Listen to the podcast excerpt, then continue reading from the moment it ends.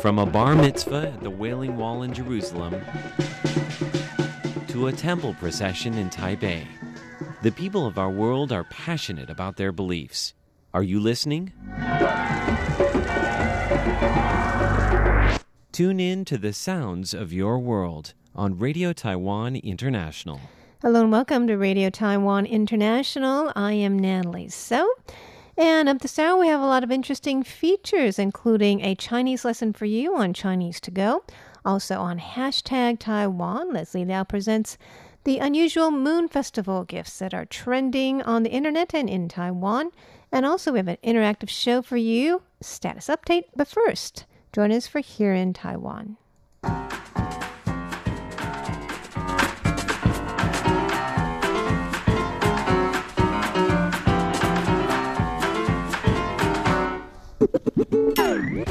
Welcome to Here in Taiwan. It's Tuesday, September 17th, and in the studio we have Leslie Liao. Hello, everybody. Paula Chow. Hello. And I am Natalie So. We'll be talking about a German petition for ties with Taiwan. Also, the last Atayal woman with facial tattoos passed away this past weekend. And a new national health threat to Taiwan. And also a heartwarming story as we approach the 20th anniversary of the 921 earthquake. Those stories and more are coming right up.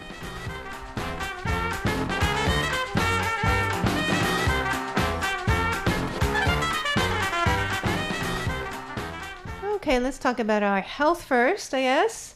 Um, doctors are coming out to say that there is a, a big, very popular disease here in Taiwan. It's actually number one or two, and it's been increasing in the past year, and it's called fatty liver disease. Ooh. Have you guys heard of this? I have. You have? You have it? No. No, Just kidding. I mean, given with with my genetics, I'll, it's probably a matter of time.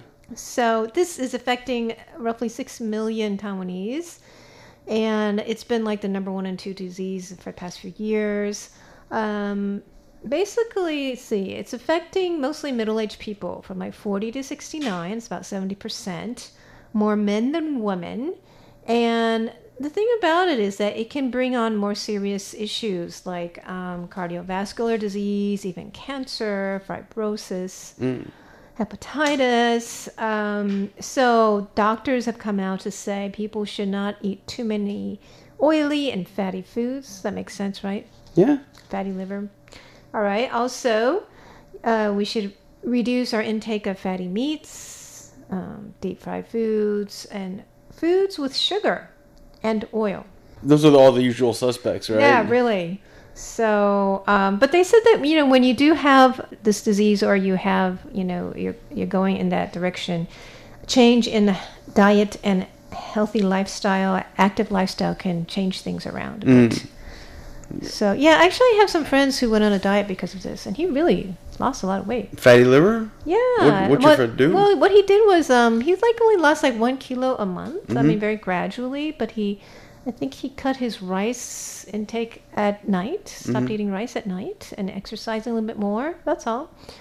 But Oh. yeah, yeah. I mean, he's like I've steadily seen him because he was getting a little bit, you know, waistline here and there, and Mm-hmm.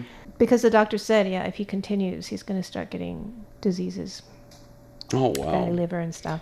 I have a friend who also he. Last time I saw him was I saw him t- maybe two weekends ago, and then last time I saw him before that was a, a few months, and uh, he looked visibly a lot thinner. He was just telling me, yeah, he al- he was also at risk for fatty liver. Really? and he told me that he cut out what was it butter and pork and a lot of these high calorie ticket items oil i think is the biggest culprit i mean That makes sense. when it comes down to it from what i understand it's, it's always just about calories in versus calories out Yeah, also, but also the kind of food you eat. Mm-hmm. I mean, there are good oils and bad oils, like avocado and, and salmon Mm. Yeah. have a lot of good oil, but bad oils like deep fried foods, French fries, you know, potato chips. The usual suspects. so good so The good tasty ones. it's not fair it's not fair So, does Paula have any thoughts on this? Um, I don't know. Um, my relative told me she lost seven kilos over the past few months because of the low fat diet.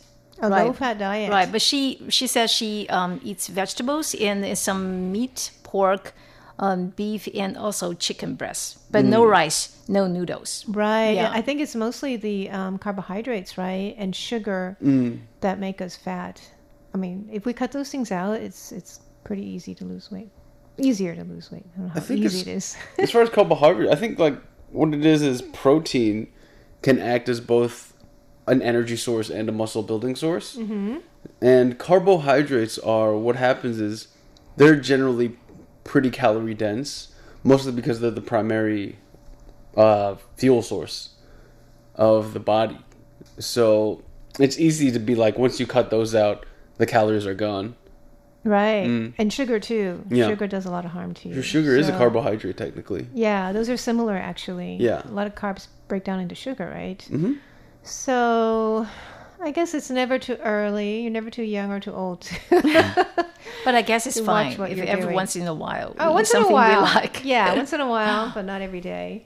So, anyways, um, the Taiwanese, I'm not surprised because, you know, Taiwanese food is very oily sometimes, fried, stir fried foods, or if you go out to eat a lot, um, very tasty, oily stuff over there. You mean like uh, pork braid, braised rice? Ulo fun. I mean, it's all oil, right? You don't really know what's in there, right? Because That's true. a lot of the times these these stalls and these restaurants aren't pork cooking with lots of oil for fitness. on top of your rice. Yeah.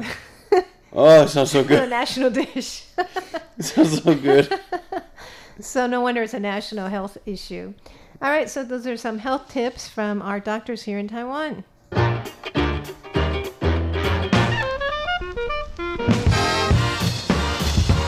Like to hear about what people in Germany are saying about what they want with Taiwan. So it's very interesting. My life is very petition centric nowadays. Um, only because what you're finding, I'm in charge of finding like what's happening in Taiwan as far as viral things go, and there's been a very pro Taiwanese sentiment over the past few, I want to say a couple of months, because of what's primarily what's happening in Hong Kong.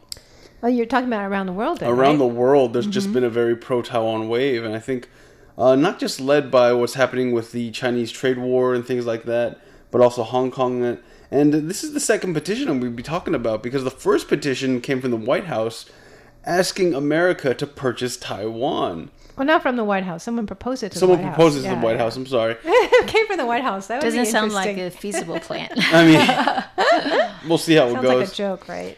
Well, this well, think about how much of this this joke this sounds like a petition calling on Germany to establish official diplomatic relations with Taiwan in retaliation for China's massive violation of international human rights, and it went viral over this past uh, this past weekend recently. Really? Yeah. The title, the petition is titled "Foreign Policy Establishment of Diplomatic Relations with the Republic of China." Now, this uh, petition was originally posted on 31st of May, so it's been out there for a good three months and a half. But it got wor- uh, widespread attention this past weekend, and it just started f- spreading like wildfire. And I actually got a, uh, a notification from it from like like 1.30 in the morning last night as I was Oh, sleeping. in My friend Germany? who works in Germany, she sent it to me over line, and I was like, "What is this?" Um, the petition was written just 30 days, uh, just days before the 30th anniversary of the Tiananmen Square massacre on June 4th, and its author reminds readers that China's current communist regime, which enjoys full diplomatic recognition and membership at the United Nations, crushed thousands of peacefully demonstrating pro- uh, people with troops and tanks. So this isn't even addressing anything that's recent. It's actually talking about it goes all the way back to the first Tiananmen Square, which happened what thirty years ago, and they also talked about the re-education camps, and they're building a worldwide monitoring, uh, what's it called, censorship machine. It just goes on and on and on and on, and then people always are presenting Taiwan as an alternative. This isn't the first time I actually heard about this. There was a a Republican congressman, I think, in the states. He actually proposed establishing diplomatic relations with Taiwan too. Well, that's great. I mean, there, I mean, I think there are definitely people who want that. Mm. Politicians too. It's just not that practical for these big countries to do that, right? Diplomacy is a very I mean, China is so powerful. fine and interesting art. Well, if let's say the U.S. or Germany did that, what would happen? What would happen, right? I mean, this only, not only that, but Would China Angela go Merkel. to war over this or something? Or You think so? I mean, Oh, I don't know. we're talking about two of the biggest powers in the world. It might be like dominoes. I mean, Angela Merkel is in um, China. She was in China yeah, like over this past weekend, and she asked them to, about the Hong Kong situation, and they kind of just snubbed her. Right, they're not going to listen to her. Yeah, at least she expressed her concern. So it's very interesting to see like there's a public, almost grassroots movement coming out in support of Taiwan, and it's been more and more prevalent over the past few months. I want to say. well, that's great. I mean, I think a lot of people, if they knew what Taiwan stands for, they would be supportive. But I think not that many people around the world are that familiar with Taiwan, Mm. right? According to you, we stand for fatty foods.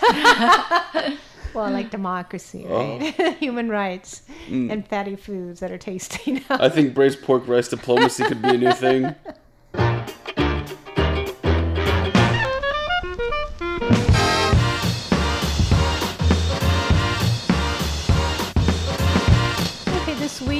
Also approaching the 20th anniversary of a very major earthquake that happened on September 21st. Tell us about a story coming from that quake.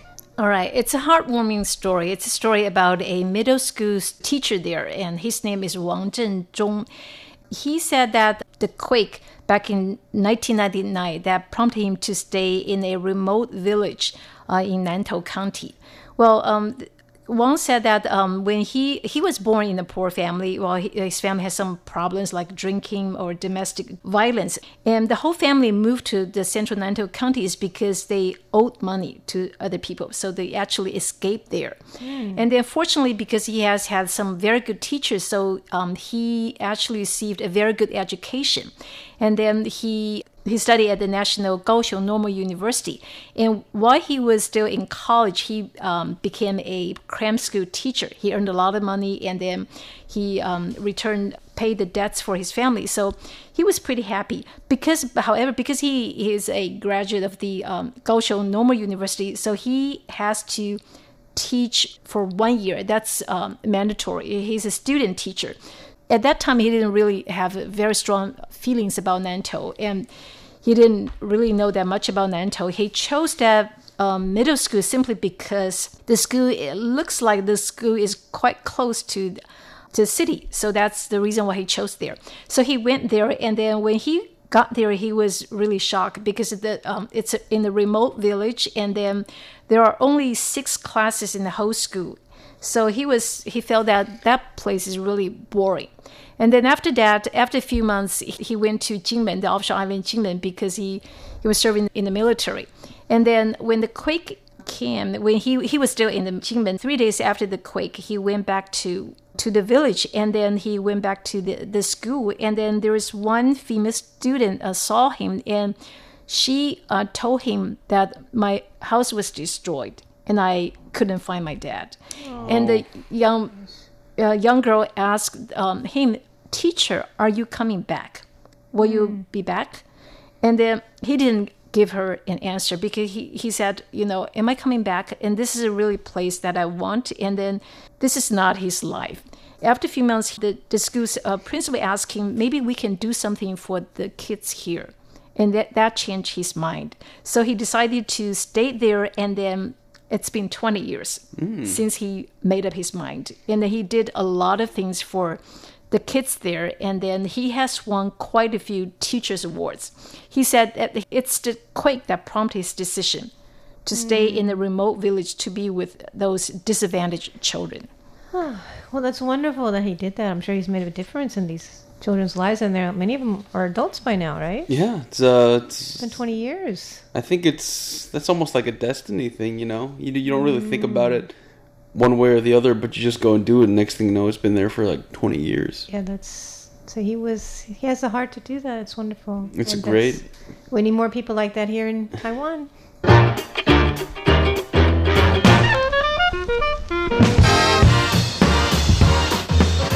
let me tell you about a special woman named Lawa Pahek.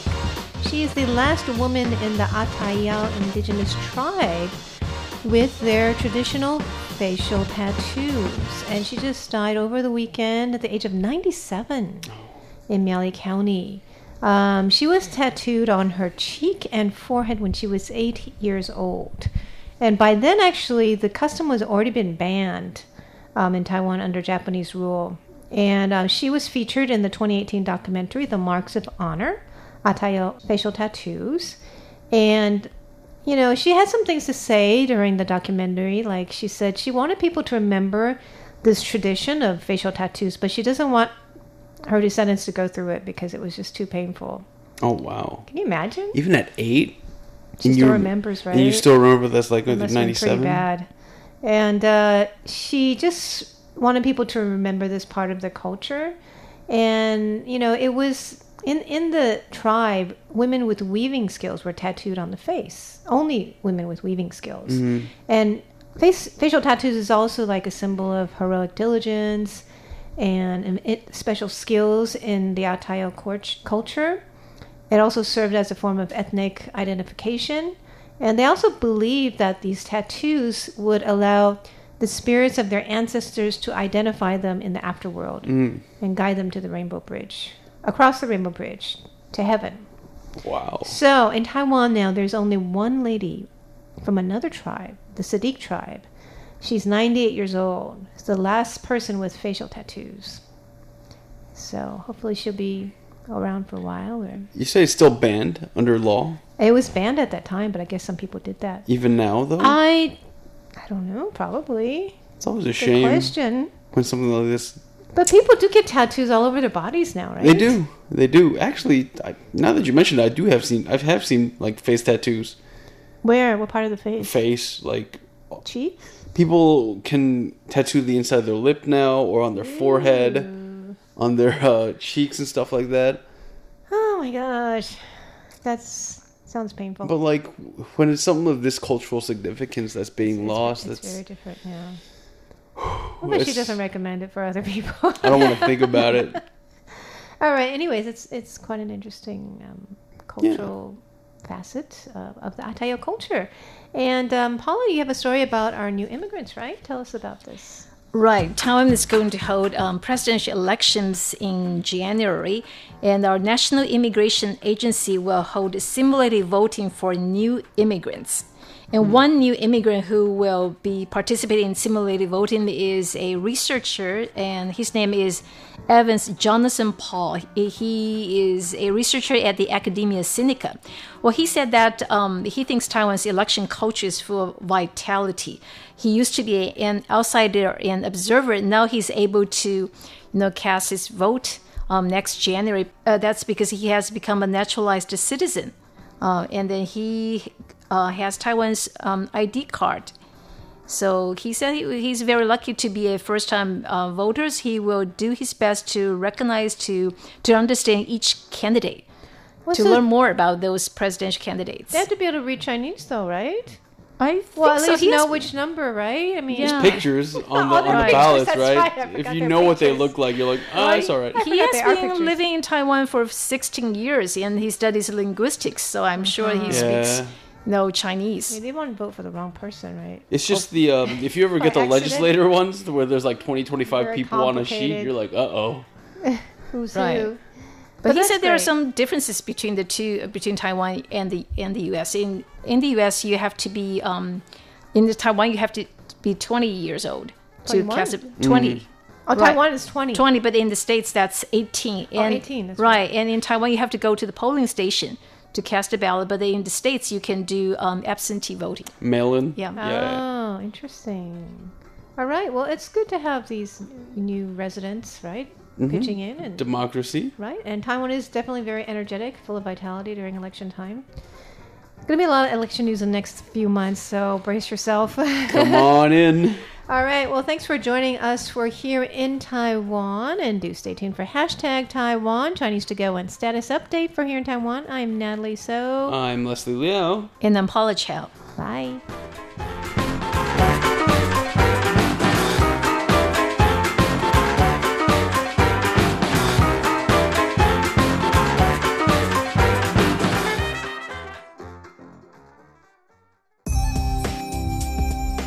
Taiwan is a place full of voices, viewpoints, and stories. Hear them all here on Radio Taiwan International. Taiwan, straight from the source.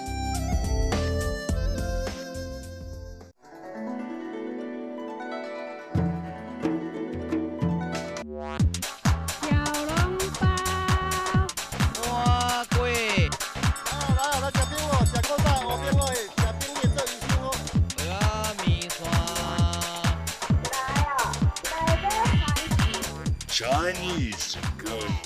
Real Chinese for real people. Dig in. Welcome to Chinese to Go, the program where you learn authentic Chinese, the Chinese that we use in real life in Taiwan. On Friday, September the 13th, we celebrated the Mid Autumn Festival. The centuries old festival is also known as the Moon Festival. In Chinese culture, the moon is a symbol of reunion. Let's listen to a conversation.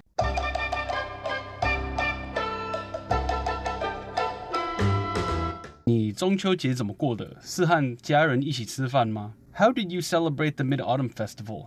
Did you have a meal with your family? 是啊，每年中秋节都是这样过的，大家吃吃喝喝。 Yeah, that's how the Mid Autumn Festival is celebrated every year. We eat and we drink. 过节就是这样，每年都一样，全家人在一起，不是吃就是喝。That's how you celebrate holidays. Every year is the same. The whole family gets together, eating and drinking. 真是无聊透了，就没有别的过法吗？ It's really boring. Isn't there some other way to celebrate? 全家人可以一起看月亮啊，月亮代表团圆。The whole family can look at the moon together. The moon is a symbol of family reunion. 我才不要赏月，我要去吃月饼了。 I don't want to look at the moon. I'm going to have some moon cakes. 你中秋节怎么过的？你 you 中秋节 the Mid Autumn Festival 中 means middle 秋 autumn 节 festival 中秋节 the Mid Autumn Festival 怎么 how 过 here it means how to spend the day how to celebrate the festival 是和家人一起吃饭吗？和 together with 家人 family members 家 means family 人 people 家人 family members 吃饭 literally it means to eat rice but here the meaning is to have a meal 吗 means it's a question 是和家人一起吃饭吗？ How did you celebrate the Mid Autumn Festival? Did you have a meal with your family? 是啊，每年中秋节都是这样过的，大家吃吃喝喝。是啊，Yeah，每年 every year 中秋节 the Mid Autumn Festival，大家吃吃喝喝。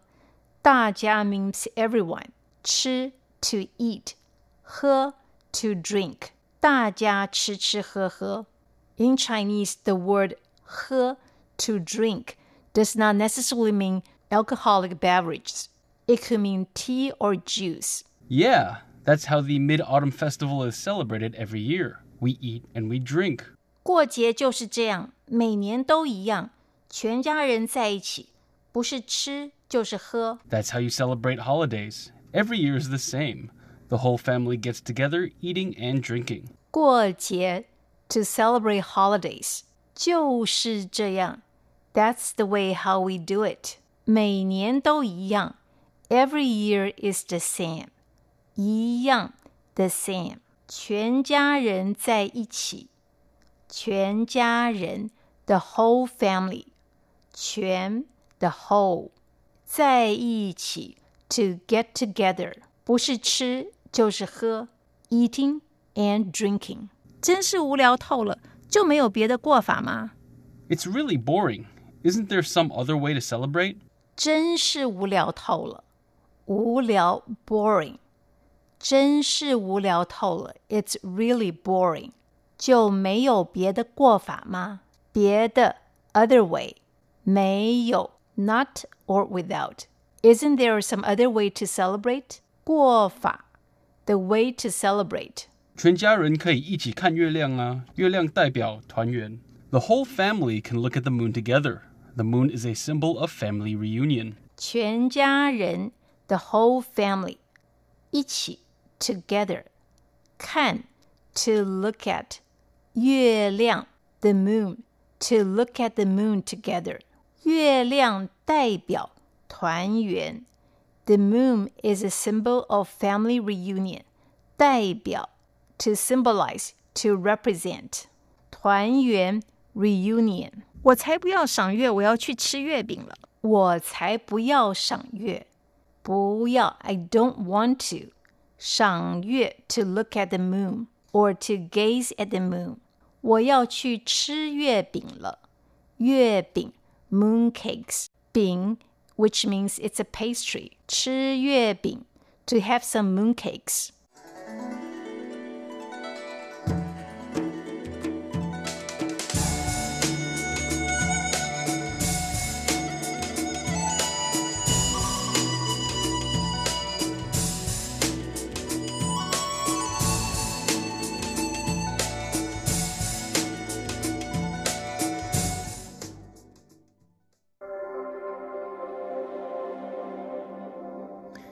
And welcome to Hashtag Taiwan. I'm Leslie Liao, social media guru here at RTI.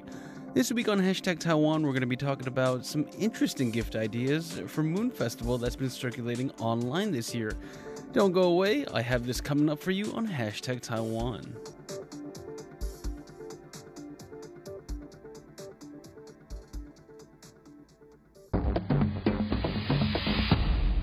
This week on hashtag Taiwan, RTI social media guru Leslie Liao tells us what's trending in Taiwan. Hey guys, good to have you back, Andrew. Nice to be back. It was All great to have you in the anchor seat, though. Well, it was all right. We're glad to have you back. I'm sure everybody else is as well. So, what do you have for us this week, Leslie? All right, well, this week you guys have been talking about Mid Autumn Festival, right? And then you got me thinking about the usual. We already talked about barbecues, pomelos, mooncakes.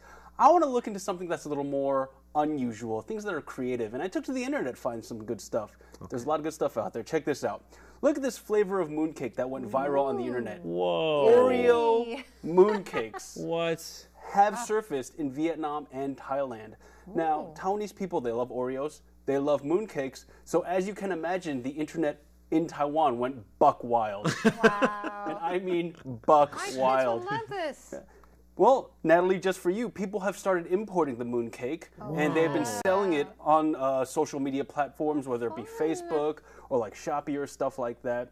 You can find them online, and they come in four flavors. All right, chocolate brownie, chocolate milk, chocolate cappuccino, and strawberry. Whoa. Cappuccino. I'd like some cappuccino. Sounds good, right? Mm. I, I would probably eat a couple of those in, in one sitting. All right, at this point, the viewers are probably saying one of two things. They're either saying, I want some of that mooncake, or they're saying, you know what, Leslie, shut up about the mooncake. I'm all numbered out about mooncake. Will you stop it with the mooncake? well, to them, I want to say, how about a pomelo? All Okay. right. Now, pomelos, they're generally big old citrus fruits. They got that thick skin, and you have to kind of peel into it to get to the pulp, and it's kind of troublesome sometimes. Well, I found an alternative that might not be so troublesome. Oh.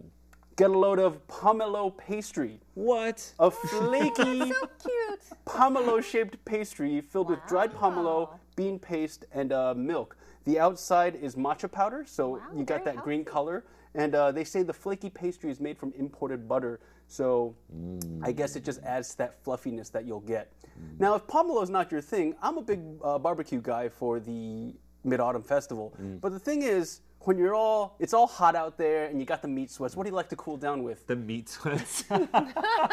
You don't, you don't, you don't say the meat sweats. yeah, yeah, yeah, yeah, yeah. Nice Okay. cold drink. a nice cold drink. I prefer watermelon. But Okay. here's another thing. How about some watermelon bread? All right? so the watermelon bread here, they come in two flavors. One's red and one's yellow. And if you didn't know, in Taiwan we also have yellow watermelon. Yes. Now the red watermelon bread is made from red yeast, uh, red rice yeast, which is very healthy, and the yellow is made from ginger and turmeric. so it's not very, it's not just fragrant. It's also very, very healthy. And uh, how about them apples? No, no, no, no. How about them watermelons? All right, you guys. Well, thank you very much, Leslie. And that's it for hashtag Taiwan. Do follow us on social media and do leave a comment below. We would love to hear from you.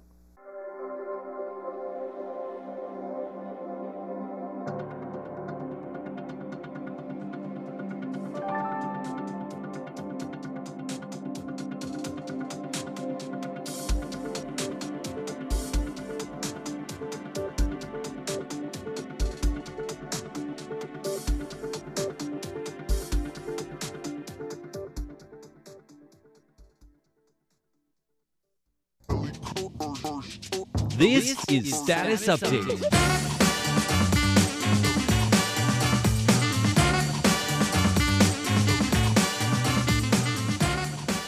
Welcome to Status Update. I'm Shirley Lin. I'm John Van Trieste. Yes, it's uh, the program where we get to your lovely letters, where you write us and let us know what you think about our programs.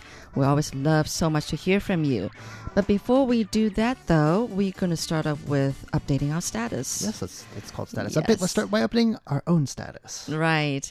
You know, um, I recently joined a group, a line group, where um, it's an RTI line group. Where Right, Line is a popular messaging app right, in Taiwan. Right. Yes. Um, it started in Japan, but anyway, so it's used mostly in Southeast Asian countries.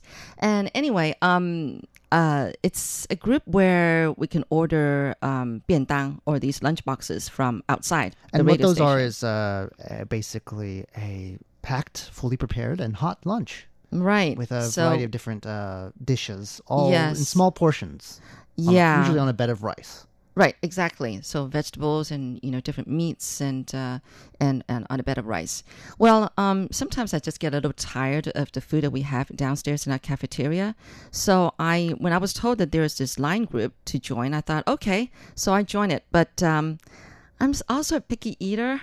So sometimes, you know, the person who's in charge, she would pull up a different menu every day. But then nothing really excites me on a menu. So then I, you know, then I'll not order. But um, but then I'll end up not knowing what to eat for lunch, right, at Uh, the well, radio station. I mean, there are so many places that sell these, and uh, Yeah. they usually do a brisk business, especially uh, with people, office workers, I guess, uh, looking Right. for something for lunch, and someone, I guess, will get sent over.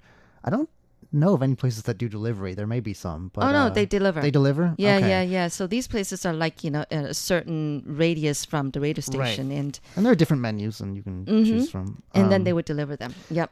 I find that they've gotten really expensive Um, compared to even a few years ago. They keep getting more and more expensive, so I just keep it simple. There was one rare time where they decided to order spaghetti, and um, from it was like Taiwanese style spaghetti, really. Yeah, as you're not going to get. um, yeah, but I was really excited because I was really tired of the usual, you know, vegetables and meat over rice.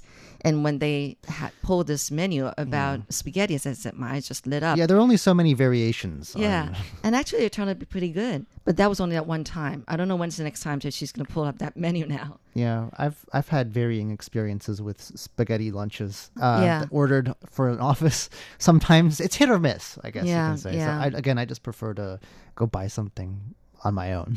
Uh, Well, apparently, some time ago, you ordered a, a one of these lunch boxes. You found something surprising in there. about two weeks ago now. I guess it was. uh, Not too long ago. yeah, there was a chunk of metal in there, What? like hidden among. Not a big chunk of metal, but small enough that you could have bit into it and broken a tooth or something. Uh, it looked like one of those. Um, I don't know what the word for that is in any language. It's the tip of a umbrella. You know how they're sort of held Yeah. on with these little metal fasteners Right. when you at the ends. At the ends of keep the, um, uh, the spokes. ribs, yes, Yeah. to keep them attached to the. It looked like one of those, very small. Fortunately, it was shiny, so I spotted it right away. But it was kind of hidden in there, and I have no idea how that. How does something like that How would get something in? like that get in there? I mean, I've heard of like hairs and things, but chunks of metal is a new thing for me. So it was a narrow or- miss. oh, wow. So did you bring it up with the restaurant? I was already well, gone. God.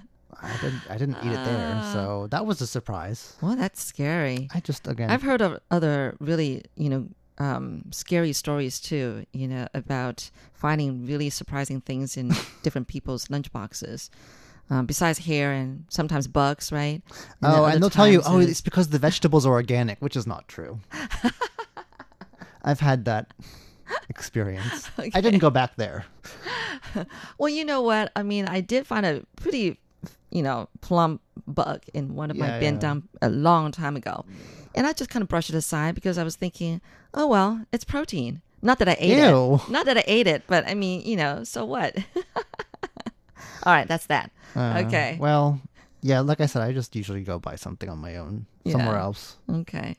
All right. So anyway, that's um that's our lunch saga here at RTI because we're in the middle of nowhere. We don't have like There's a, nothing a convenience here. store next door or anything like that. So I think like Um, there's it's mostly like privately held land or government land around Yeah, here. So yeah. uh, it's unusual for a place in Taipei in that the nearest convenience store is a bus ride away. I know. Or a very long walk, maybe Yes. 20 minutes. Oh yeah. Oh yeah, it would be 20 minutes. It's unthinkable, but uh, that's the reality we live with. Okay. Well, anyway, um, I say it's time that we get to our listeners' letters, and we so much love to hear from you, just what you have to say about our programs. So write us if you're writing uh, using pen and paper. The address is PO Box 123-199 Taipei, Taiwan. Or if you prefer to write an email, you can reach us at rti at rti.org.tw. And of course, we always love to read your Facebook comments, so please keep those coming our way as well. Okay, the first letter I have in my hand is coming from Dr. Avinash Chikath of um, Al Ain, United Arab Emirates. And it says here Greetings from the UAE. I'm pleased to report reception of English broadcasts um, via shortwave on 9405 kilohertz during August 20, 20th, 21st, and September, September 5th. Well, thank you so much. And it says, I am back in UAE after a short vacation to Kerala in August this year. Like last year, we experienced flood this year too, as there was too much rain in mid August. I heard in the news on RTI that parts of Taiwan also experienced heavy rain and flood in August. Yes. Mm. Now I'm back in UAE where the temperatures is in the 40 degrees, um, that would be centigrade, and rain. My 10 year old daughters, uh, for them, school has opened here in September after summer break. And then, back to school as well. yeah, you see a lot here. of kids with uniforms Yes. on, which is uh, a bit unusual after a long summer vacation. Yeah. Okay, so on August 20th, he listened from 1630 to 1700 UTC. It says here, fair signal, slight adjacent channel interference. Uh, there was the program hashtag Taiwan with Leslie Liao, imaginative Twitter account, and then about Republic of Bubble Tea, passport ID card, and the flag of the Republic. And then our program status update. Shirley Lin and John Van Trieste, hosts, mentioned uncomfortable weather across Taiwan. Letter from Mr. Tagore from West Bengal, India. Also played Chinese mandolin music and featuring letters from Mr. Alan Holder in the UK and Mr. Hazarika from Assam, India. Then on August 21st, it was fair signal again, slight adjacent channel interference by station on 9400 kilohertz. Yeah, ours is 9405. That's just a slight change. And then um, he listened to news report by me. And then Taiwan foreign minister says the sale of F-16 F-16s, well, that it's actually F-16Vs for its own security. 2019 Asia Pacific Security Dialogues in Taiwan, torrential rain and flooding in Taiwan, dragon fruit crop affected by rain.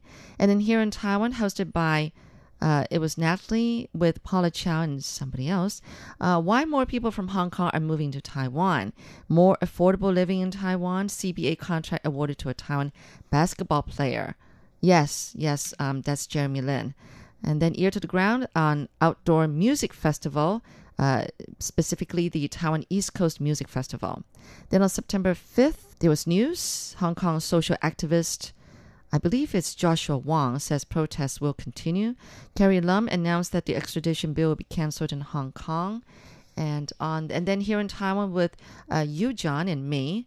And I'm sure there was a third person, maybe Jake Chen, uh, about a new school year starting in Taiwan, a school in Taiwan teaching Southeast Asian languages, matchbox collection of more than 4,000 matchboxes by collector in Taiwan.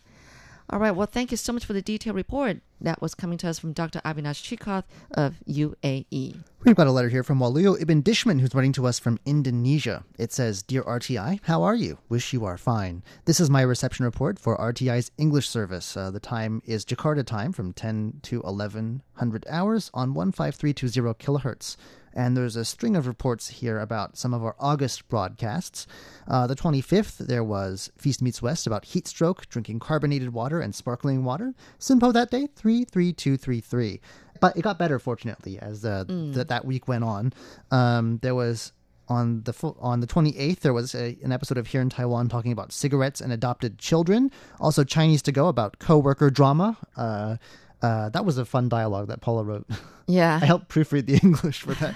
Um, there was a hashtag Taiwan about controversy over Disney's new I think it's a live action Mulan video. And of course status update uh, that day 44333 so a bit better and then fours across the board the following day the 29th here in Taiwan talking about automatic vehicles and a wind bus Wind bus? I'm not sure. I wasn't there that day, I don't think. A wind bus. That sounds interesting. Yeah. I'll have to go back and listen to that. Uh, Ear to the Ground about uh, pedestrian crossing near 101 and an episode of Jade Bells and Bamboo Pipes. On the 30th, there was a news the news uh, about a local community in Tainan publishing a story about a local midwife who I think is she was in her 90s. She's uh, quite elderly. Oh yeah. Um, the celebration of a new baby on here in Taiwan, and an item about Korean cinema on Lights Camera Asia uh, that day, 44344. Um, and finally, the 31st, uh, there was a news item about National Taiwan University, which did a study about eating raw garlic and the benefits that has for the health. Also, an episode of Taiwan Insider about a part of Tainan that is Taiwan's avocado capital. Straight fours across the board that day. So uh, it also says here, I really enjoy watching RTI on YouTube. I hope RTI makes simple videos for introducing Taiwan. Simple videos make things easier to remember. And I agree with that. Uh, again, we're still getting our sort of sea legs, getting adjusted to the world of video here. But I think in the future, we, there are probably other projects we'll, we'll roll out over time. So look forward to that. Uh, this comes to us once again from Walu Ibn Dishman of Indonesia. Okay, now we go over to Mr. Alan Holder of England.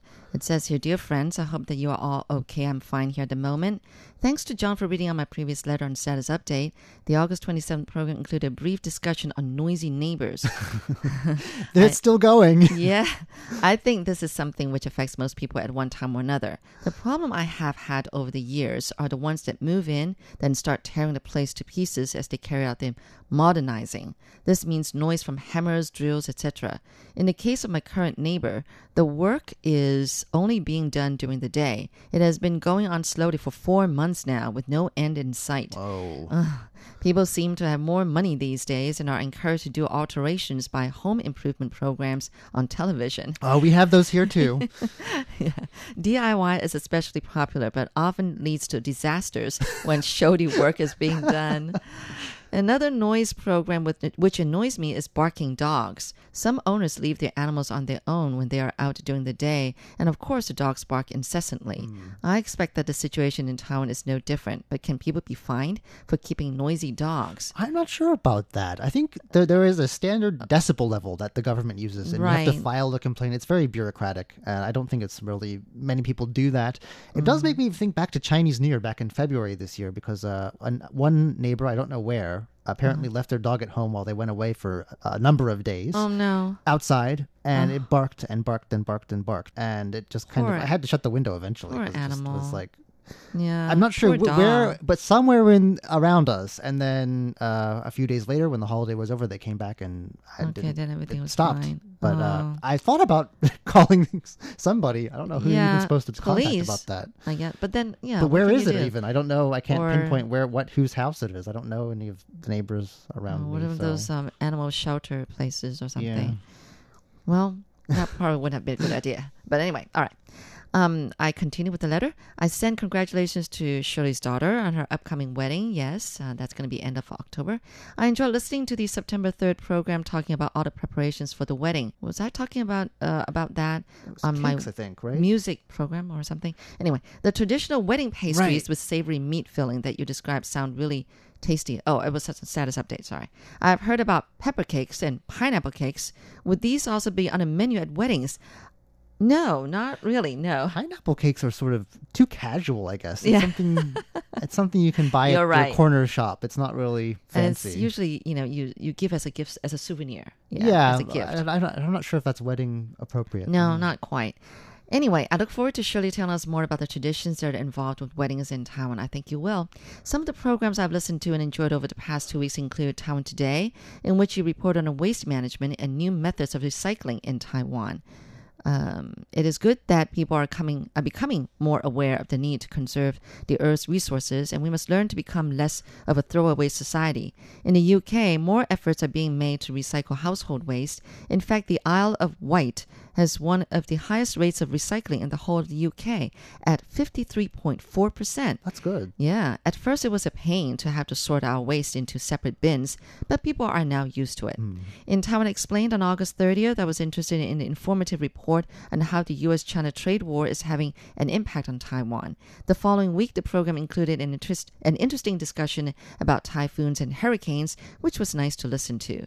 The episode of Curious John on August 31st reported on the Shoushan National Park near the city of Kaohsiung. Have you been there? No, it's where you find a lot of monkeys, right? That's so you know the famous thing then is monkeys. Yes. I saw them snatch uh, like a regular like fast food bag from, like a little kid. oh, From A the- kid- I don't know why the parents weren't paying attention, but Oh. they, they looked away for us. You really don't bring anything. n- uh, the yeah, monkeys no are food, the monkeys no are food. definitely not nice.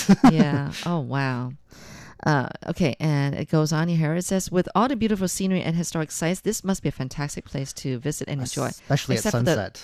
Oh, okay. It looks over the- Kaohsiung Harbor, which I don't know what rank it is. It's one of the Oh. world's larger container ports. Oh, so yeah, and it yeah, faces yeah. west, due west. So okay.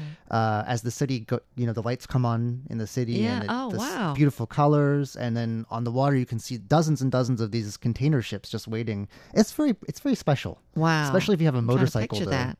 Yeah. It's it's pretty. It's it's a very nice place. Yeah. Oh, that is nice. Okay. Finally, I like the town by number item and it was interested in the two recent shows. The first describing the volume and density of high mountains in Taiwan, and the second on the subject of the problem of disposal of single use plastics. It was good to listen and quite educational. Okay. Well, thank you so much for the details. That was really nice of you. And uh, that was coming to us from Alan Holder of England. And we've got a letter here from India that's coming to us from Jayanta Chakrabarti in New Delhi. It says, Dear friends at RTI, as a regular listener of RTI broadcasts, I'm happy to state that your programs on news and features on economy, sports, culture, politics, and tourism help me to know more about your beautiful country and its people. Please keep up the good work. I'm forwarding feedback on your September 3rd, 2019 broadcast for your kind verification with a printed QSL card. And it says, uh, I am a senior official working in the government and closely follow news and events in Taiwan. And of course, RTI happens to be a reliable source of information. Uh, as it says above, this is about our September 3rd broadcast, which was heard from 1600 to 1700 UTC on 6180 kilohertz. Reception quality was all fours, so fairly good. And uh, some of the details of the program that it, it says it was were interesting uh, was about uh, Taiwan's foreign ministry and government to protect fishermen's rights in disputed waters. This will be implemented after under a fishing agreement between Taiwan and Japan. Then uh, we reported on Armed Forces Day. Uh, which was actually September 3rd, I think. Okay. Uh, uh, it said that President Tsai has rightly urged the public to appreciate the nation's soldiers, especially for safeguarding Taiwan's sovereignty and democracy. With warm regards from India, Jayanta Chakrabarti. Well, that's it for today's status update. I hope you enjoyed the program and do keep those letters coming our way. We always love to hear from you what you think about our programs. Our address is PO Box 123 199 Taipei, Taiwan. Our email address is rti at rti.org.tw. And of course, please do be sure to send us your thoughts uh, on Facebook. We look forward to reading your comments. That's right. Until next week, I'm Shirley Lin. I'm John Van Trieste. Goodbye. Bye.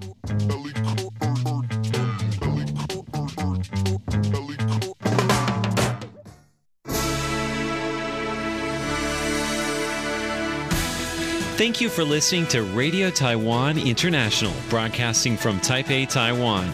Check out our website at english.rti.org.tw. Again, that's english.rti.org.tw for the latest news and features from Taiwan.